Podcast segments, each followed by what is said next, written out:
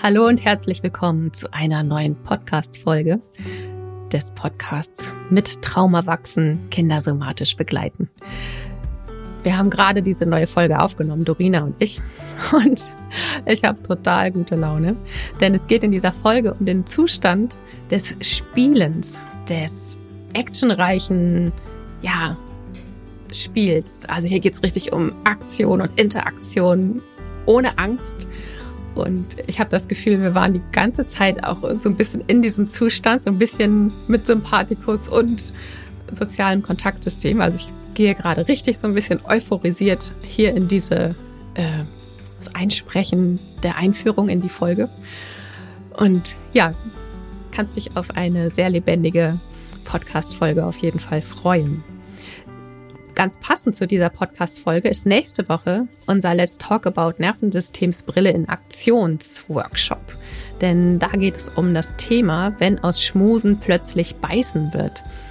Und ja, das ist etwas, du wirst es im, in der Podcast-Episode hören. Wir gehen auch ein bisschen darauf ein, wenn halt dieses Spielen oder dieses Miteinander auf einmal kippt. Und ja, wenn dich das Thema interessiert, komm gerne dazu. Wir freuen uns auf dich. Und bis dahin wünsche ich dir ja gute Erkenntnisse, viel Freude und spielerisches Vergnügen bei dieser Podcast-Episode.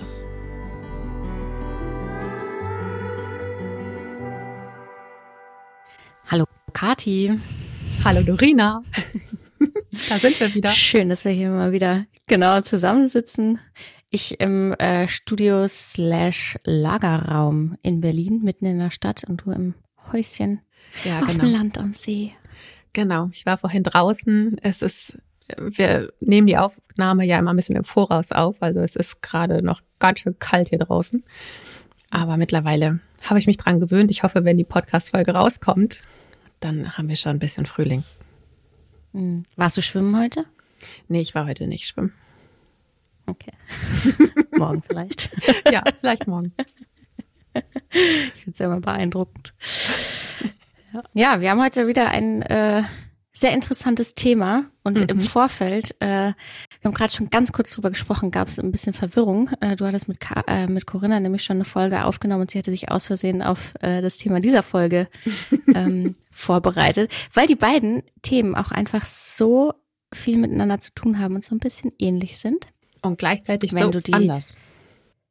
Genau, wenn du äh, äh, hier jetzt gerade zuhörst und die letzte Folge schon gehört hast, ähm, dann hast du schon einiges gelernt und wir gehen heute nämlich einen Schritt weiter. Wir bleiben bei Interaktion, ähm, aber es wird ein bisschen aktivierender. Das heißt, wir holen ein bisschen mehr Sympathikus rein. Genau, es kommt Action in die Bude. Richtig, richtig Action.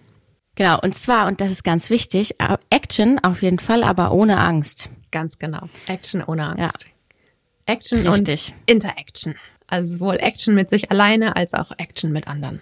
Ja, genau. Und wir haben auch dazu wieder äh, in der Instagram-Community ein bisschen gefragt, ähm, was so, was die so darüber denken, was sie sich vorstellen, wenn wir so sagen, okay, es geht um äh, Interaktion, um aktionsreiches Spielen zum Beispiel. Da kamen richtig viele schöne Bilder und die möchte ich hier gerne mal direkt am Anfang mit reingeben, weil ich finde, die zeigen ganz gut, um was es geht. Und zwar hat ähm, eine Person das äh, Kitzeln beschrieben, mhm. äh, durchkitzeln, abkitzeln. Ich weiß nicht, was sagst du? Sagst du durchkitzeln oder abkitzeln? Durchkitzeln. Was ja, sagst du? Auch. Ja. Ich sag auch durchkitzeln, aber ich komme auch aus äh, aus dem westlichen Teil von Deutschland. Ich glaube hier Berlin, Brandenburg, die Umgebung sagt man nämlich abkitzeln.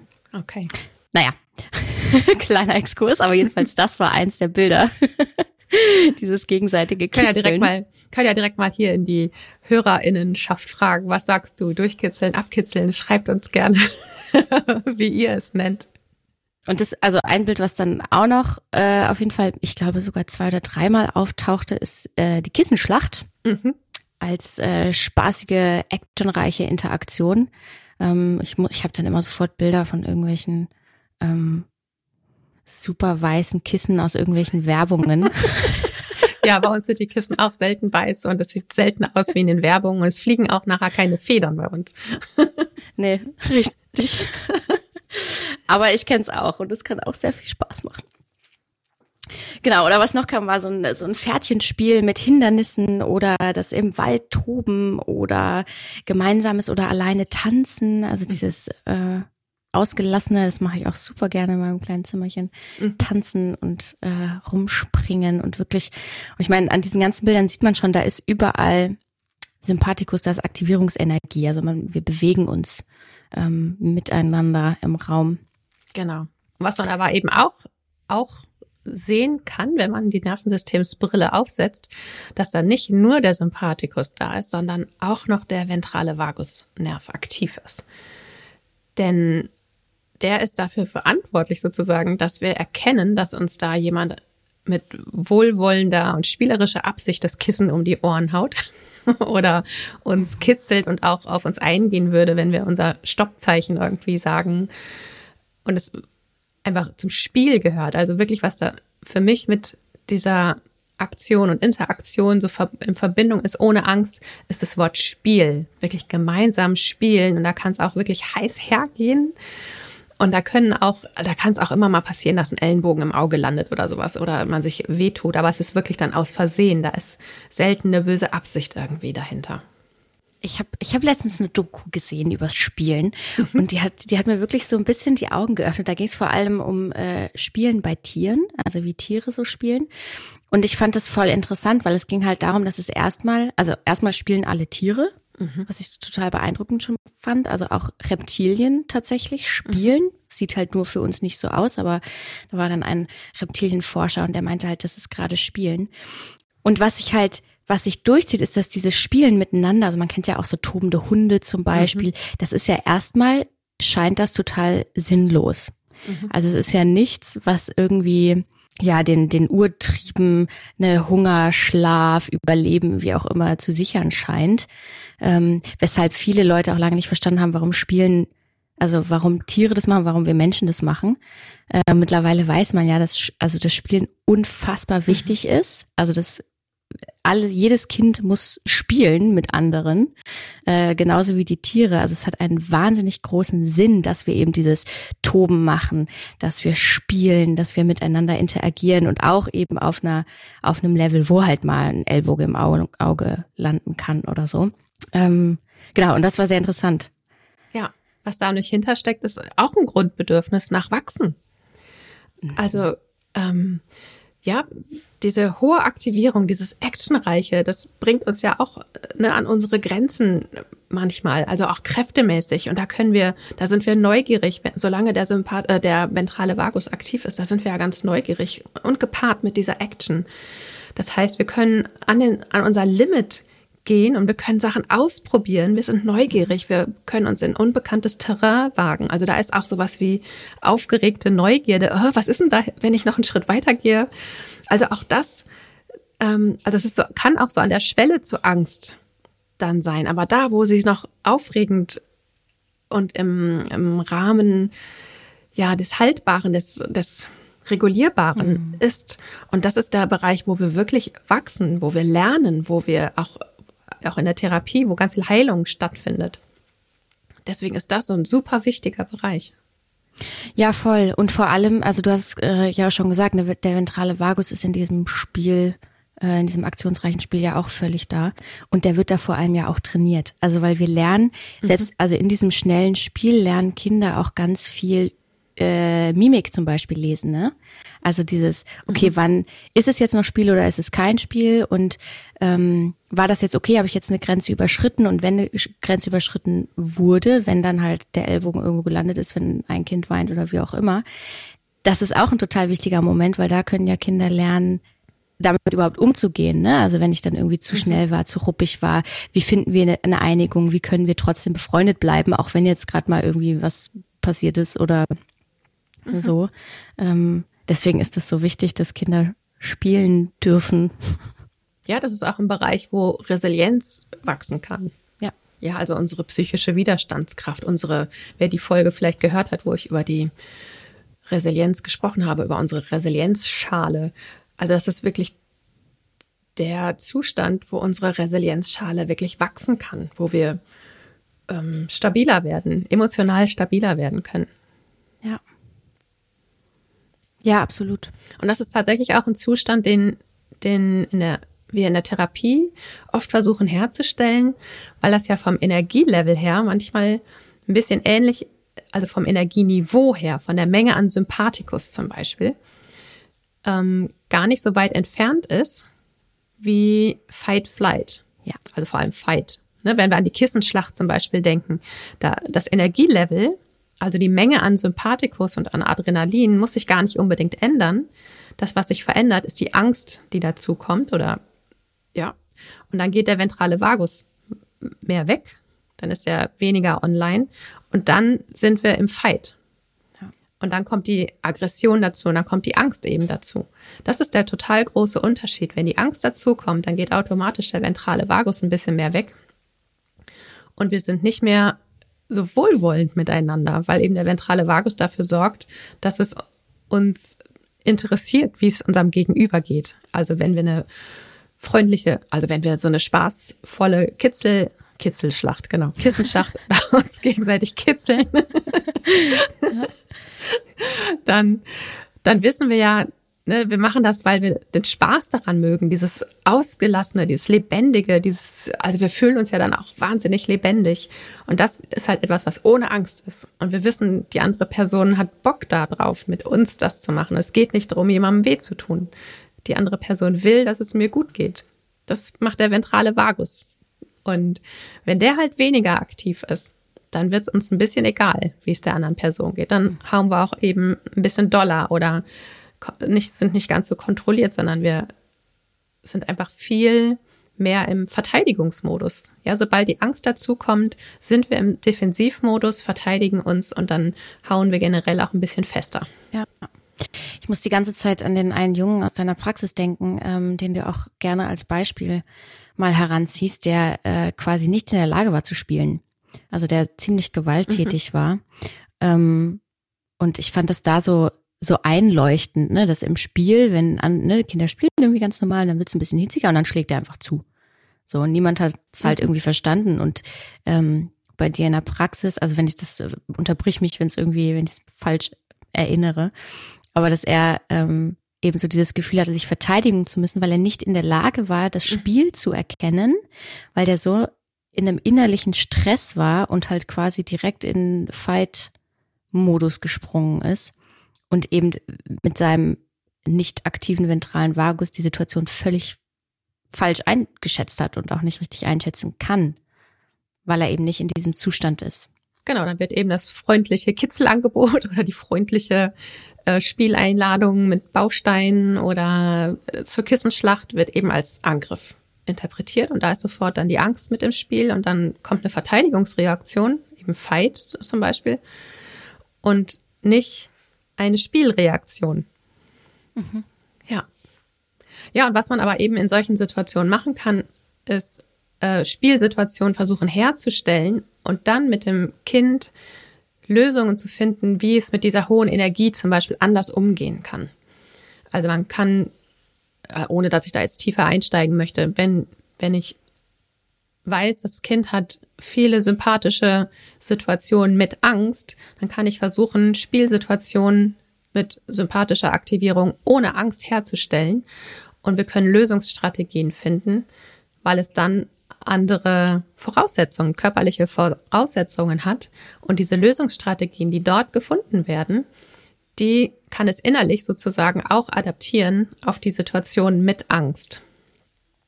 Und deswegen ist auch Spiel im therapeutischen Bereich einfach so, so wichtig und ein so guter mhm. Zugang ähm, mit Kindern. Ja, total. Also gerade weil eben diese soziale Kompetenz ja auch, äh, ne, also gerade bei traumatisierten Kindern ist ja das, was dann auch oft drunter leidet, ist halt die soziale Kompetenz. Und im mhm. Spiel kann man das halt lernen. Und zwar nicht, ich setze mich hin und lerne jetzt, wie äh, äh, interagieren wir eigentlich miteinander, sondern es passiert halt nebenbei im Spielen. Und das ist das Tolle mhm. am Spielen. Also man, man macht halt was und ganz nebenbei passiert so viel in unserem Kopf an mhm. Vernetzungen, an Lernen, ohne dass wir aktiv irgendwas tun müssen dafür, mhm. sondern es läuft halt nebenbei, lerne ich, wie, ja, wie funktionieren wir miteinander in einem sozialen Gefüge auch. Also mhm. diese ganzen Regeln, das ist auch das, was auf Instagram immer wieder auftauchte. Ne? Also dieses, Regeln. Und das finde ich eigentlich, also ich, Regeln finde ich manchmal ein bisschen ein hartes Wort und trotzdem gibt's ja ganz viele Regeln beim Spielen, auch bei einer Kissenschlacht oder bei einem, mhm. beim Auskitzeln oder Durchkitzeln. Und das finde ich so interessant, weil diese Regeln sind halt erstmal nicht explizit, sondern die äh, ja entstehen halt so implizit nebenher. Und ich habe ganz oft das Gefühl, so kleine, ganz kleine Kinder sind manchmal richtig rough. Also wo ich so denke, boah, die sind echt, also Kinder können ja wahnsinnig fies sein. Mhm. So richtig fies.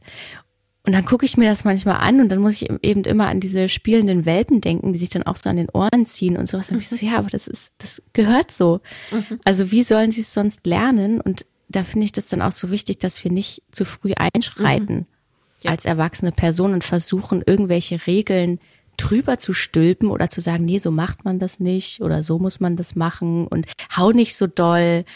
Ähm, genau, sondern wenn es dann halt brennt, ne, wenn ein Kind weint, also natürlich, also wir lassen die ja nicht alleine so, aber dass wir ihnen die Freiheit lassen, selber zu lernen, wie man mhm. miteinander umgeht. Ja, ich finde Regeln oder auch gemeinsam verabredete Regeln ne, oder auch allgemeingültige Regeln ähm, sind manchmal, muss ich an das Buch von Nora Imlau denken, es hat so einen tollen Titel, Meine Grenzen sind dein Halt. Also Regeln geben einfach auch manchmal Orientierung und geben einen geschützten Rahmen, in dem Dinge stattfinden können. Und das finde ich, also meine Kinder haben zum Beispiel Raufen nach Regeln gelernt. Ne? Also das ist ja genau mhm. sowas. Da gab es ein paar bestimmte Regeln und auch wenn wir solche Sachen gemacht haben, es gab immer ähm, nicht ins Gesicht schlagen, wenn wir geboxt haben, äh, nicht an Stellen, wo wir wissen, dass es uns wehtut. Äh, mhm. keine, keine fiesen Sachen einfach, sondern es geht einfach um die Sache wenn jemand fies sein will, dann da gab es dann halt einen Stopp. Und da bin ich dann auch eingeschritten, wenn ich, beziehungsweise wenn ich gemerkt habe, dass die es nicht alleine regeln können. Ähm, genau. Aber dieses spaßvolle Raufen, ich habe immer gemerkt, wenn ich den Impuls hatte, einzusteigen, oder ein, mich einzumischen sozusagen in dieses spaßvolle Raufen zwischen meinen Kindern zum Beispiel oder auch zwischen anderen Kindern ist es meistens, weil ich die Energie gerade nicht ertragen kann. Mhm. Weil ja. ich gerade an einem anderen Punkt bin. Ich bin gerade nicht sehr, sehr ventral unterwegs. Ich bin gerade irgendwie selber gestresst und ich koreguliere mich ja auch mit denen und das bringt mich noch höher und das kann ich gerade nicht selber halten. Es ist mir einfach zu viel. Und dann habe ich angefangen, äh, Sachen zu unterbinden. Und das ist natürlich meistens dann ziemlich in die Hose gegangen, beziehungsweise hat einfach zu Kontaktabbrüchen geführt. Ja, die beiden oder die Kinder, die da gerade irgendwie wild getobt haben oder was auch immer gemacht haben, habe ich aus ihrem Spiel gerissen. Die fanden mich alle doof. Das war meistens mhm. nicht so nicht so richtig äh, situationsverbindungsförderlich. Aber es ja. hatte eben damit zu tun, dass ich gerade völlig woanders war. Ja, das ist tatsächlich auch was, ähm, was in den Kommentaren aus der Instagram-Community immer wieder aufgetaucht ist. Dieses, also so, es war so leicht spürbar bei einigen, die da was geschrieben haben, dass da so eine latente Angst ist von, ja, bis es dann zu weit ist, ne, bis einer heult. Mhm. So lange machen wir das. Und dann so dieses, ähm, genau das, was du gerade beschreibst und was ja eigentlich aus daher kommt, dass ich gerade damit nicht umgehen kann, aber ähm, nicht, weil die Kinder das irgendwie nicht halten könnten gerade. Und da finde ich es so wichtig, genau hinzuschauen. Mhm. Ist das gerade meins, dass ich das nicht aushalten kann, wenn die da so wild und laut und wie auch immer toben? Oder ist es wirklich eine Situation, wo ich einschreiten muss, weil es gefährlich wird? Mhm. Einfach. Und es gibt ja. aber natürlich auch die Situation, wo es anfängt zu kippen. Das kennen wahrscheinlich auch ziemlich viele wo mhm. ne, erst ist alles super und die Kinder spielen und äh, toben irgendwie rum oder was auch immer. Und dann auf einmal kippt es und dann heulen irgendwie alle oder es wird halt zu einem Streit oder es eskaliert einfach irgendwie. Und das sind ganz oft Punkte, wo der Sympathikus, und dann bin ich wieder beim Resilienzschalenmodell, ja, wo die Kinder ans Limit ihrer Schale gekommen sind und dann kommt, was weiß ich, und sei es ein Stück Kuchen mit Zucker oder sowas obendrauf. Ja, Zucker ist auch aktiv, bringt auch Aktivierung ins System oder es wird, äh, ja, die pushen sich noch ein Stück weiter hoch. Und dann schwappt die Schale einfach über. Dann ist es zu viel. Dann können die eben auch diese Aktivierung ohne Angst nicht mehr halten. Es hat eben auch was mit Resilienz zu tun. Wie viel dieser Energie können wir gut halten?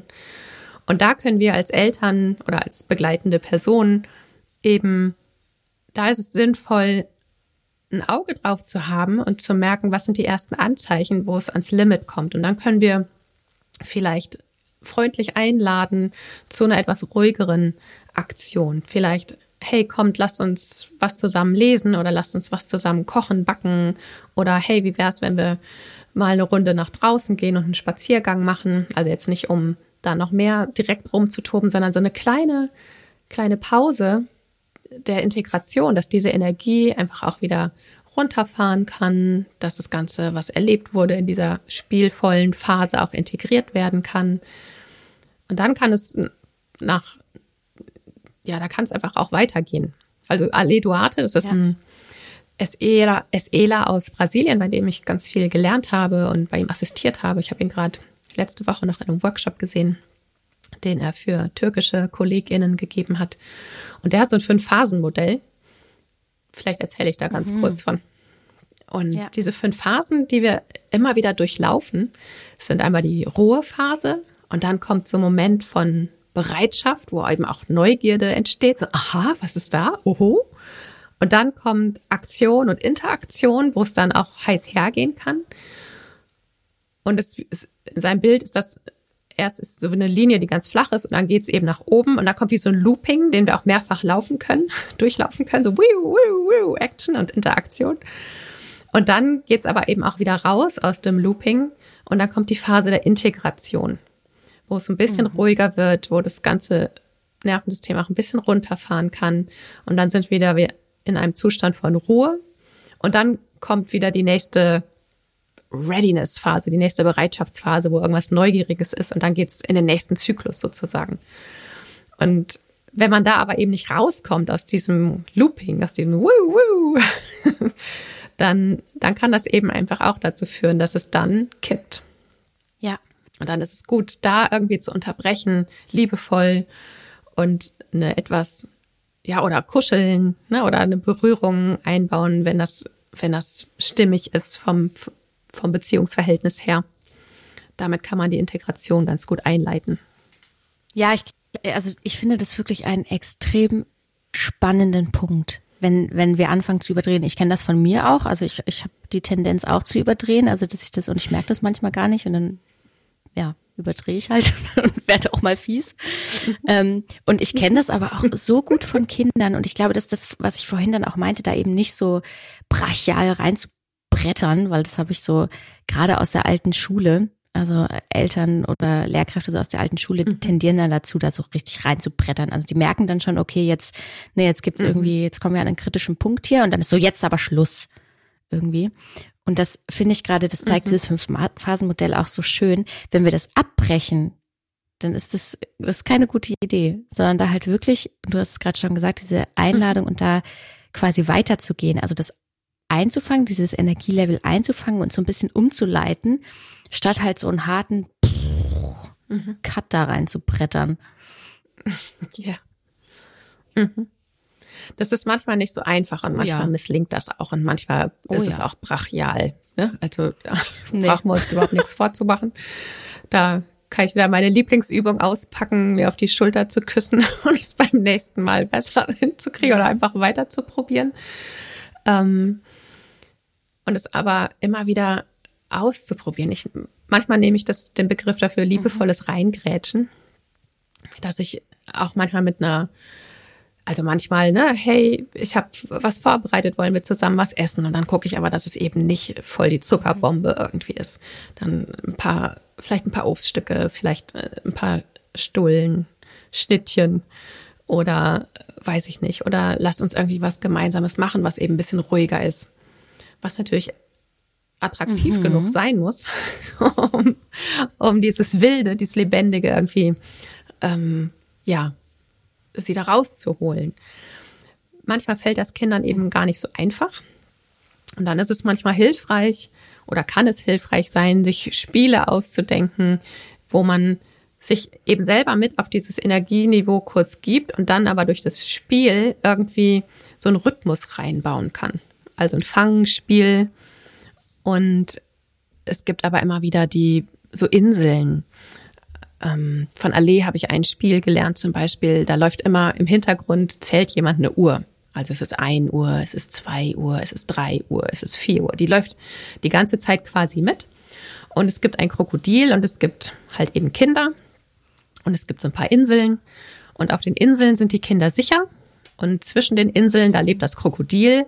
Und zwischen 8 Uhr morgens und 8 Uhr abends ist dieses Krokodil wach und will alle Kinder fressen.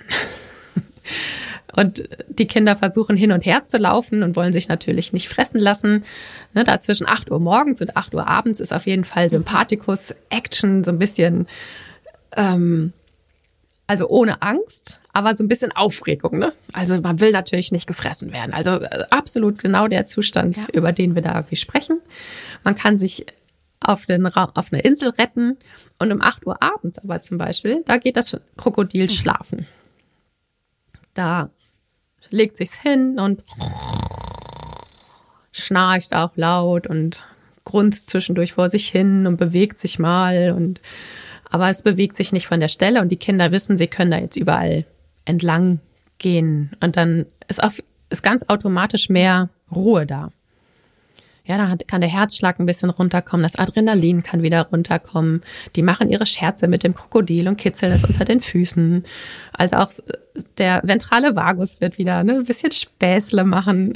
Und, und dann kommt diese Phase ähm, von Readiness wieder. Wenn dann eben sieben Uhr morgens ist, dann, wenn ich die Uhr zähle, mache ich das meistens, ne, es ist sieben Uhr, es ist 7.30 Uhr, 7.45 Uhr.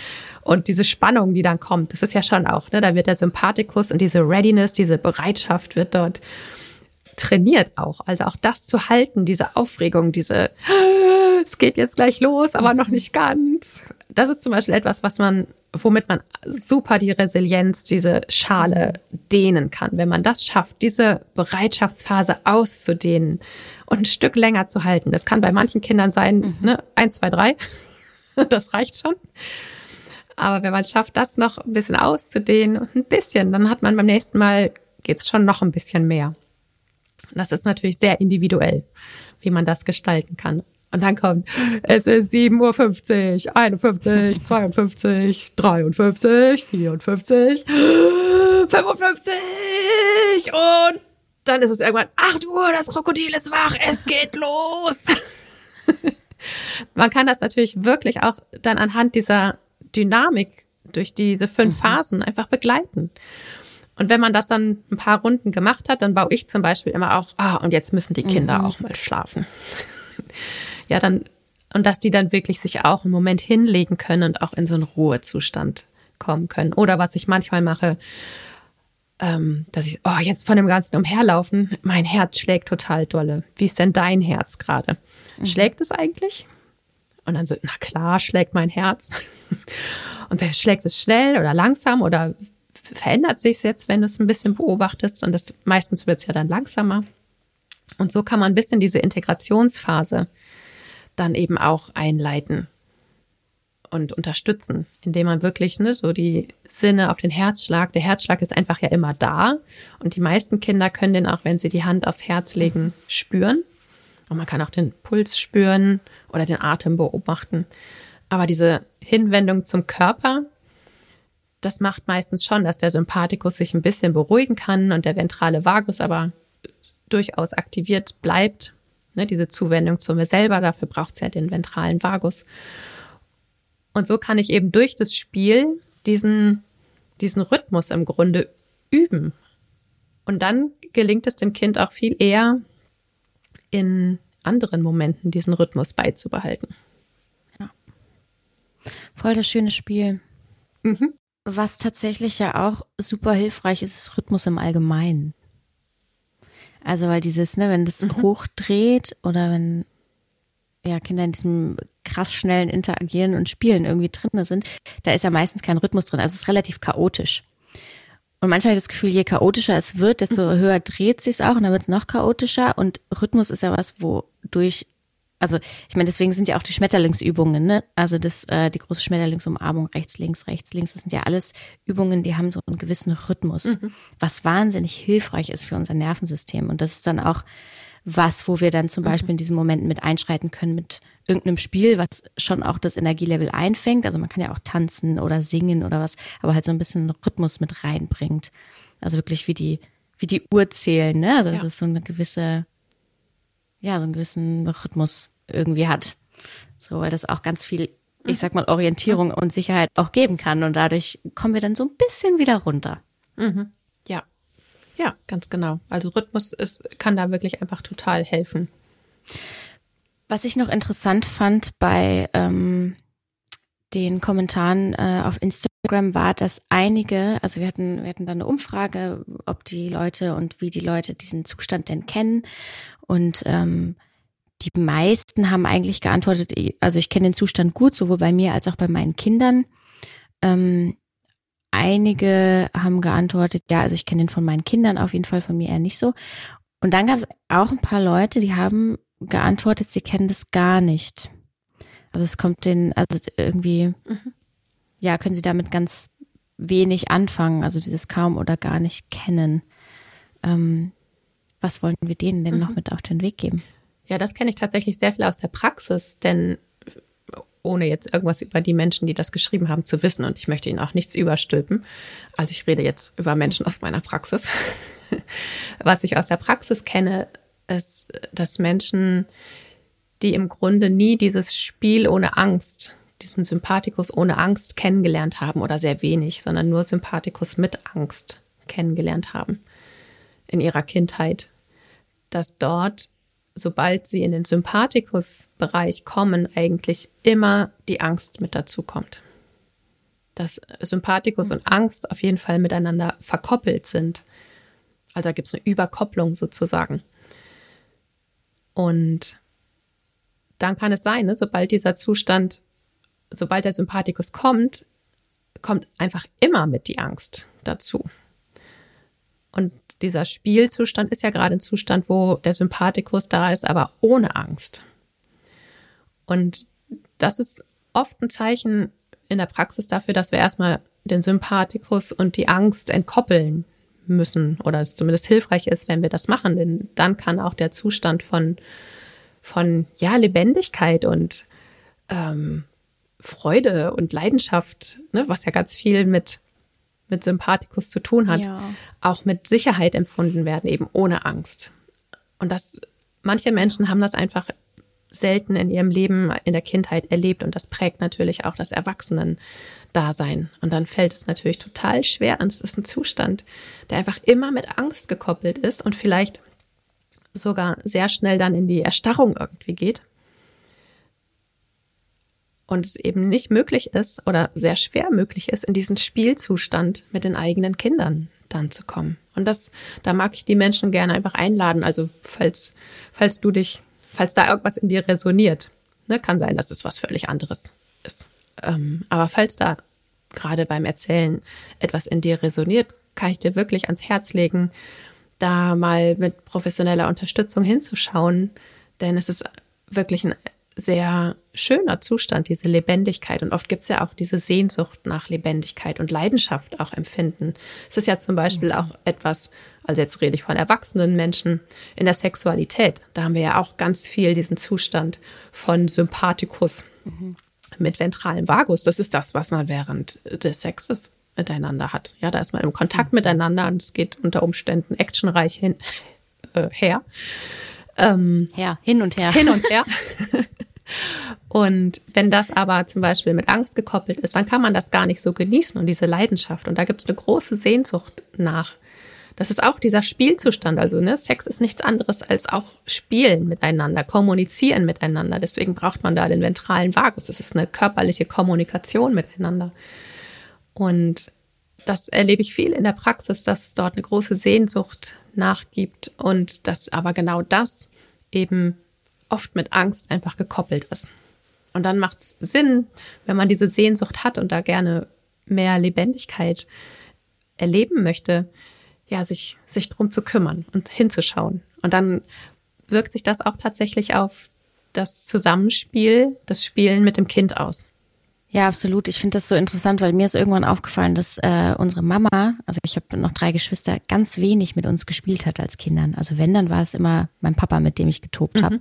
Oder mit dem wir auch, also dieses typische Spielen, Toben, mhm. keine Ahnung, Flugzeug, wie auch immer gemacht haben. Und irgendwann habe ich dann mit ihr drüber gesprochen. Da meinte sie, ja, das ist ja auch aufgefallen, ihr fällt das so unglaublich schwer. Mhm in diesen Zustand zu kommen, weil, und da musste ich gerade auch dran denken, spielen, da denken wir ja nicht. Mhm. Also das ist sowas, in diesem Zustand ist unser Kopf so ein bisschen ausgeschaltet. Und wenn wir aber aufgewachsen sind, wenn wir gelernt haben, immer auf Hab acht zu sein und mhm. aufpassen zu müssen, dann gibt's ja, dann sind wir immer wachsam mhm. auf eine Art. Und dann fällt es so schwer, den Kopf auszumachen und nicht mehr drüber nachzudenken, weil dann ähm, in diesem Spielen da denken wir ja nicht unbedingt drüber nach, ist das jetzt richtig, darf ich das machen, sondern es passiert irgendwie automatisch und dann merken wir halt, wenn es zu viel war oder wie auch immer. Also es, ja, mhm. wenig drüber nachdenken im Toben. Genau, und wenn es das aber schwerfällt, wenn wir gelernt haben, immer aufpassen zu müssen, weil sonst passiert das und das, mhm. ähm, dann ist es extrem schwierig. Mhm. So. Und dann ist es gut, also ich glaube, es ist total gut, als erwachsene Person das zu wissen. Ja. So, oder mitzukriegen, okay, das fällt mir schwer und dann zu schauen, okay, ne, wie kann ich dann dafür sorgen, dass meine Kinder vielleicht trotzdem, und es geht nicht darum, dass du dann unbedingt spielen musst mit den Kindern, überhaupt nicht. Ja. Das wäre ja absolut. Nö. Äh, das können auch andere ja. machen, ne? Also das kann auch in der Kita geschehen, das kann genau. durch Babysitter geschehen. Das, ich meine, manchmal gibt es ein zweites Elternteil, manchmal gibt es andere Elternteile, äh, Großelternteile, es gibt Freunde, Freundinnen. Also das äh, hängt ja nicht alles an einer Person, dass dieses Bedürfnis des Kindes nur von einer Person erfüllt werden muss. Da, das kann eine genau. völlig nicht verwandte Person sein, die aber einfach guten Kontakt zum Kind hat. Ja. Das kann auf jeden Fall eine Person sein, die ja das Bindungsnetz mit füllt, die Teil des Bindungsnetzes ist und diesen Teil eben übernimmt. Das ist völlig in Ordnung.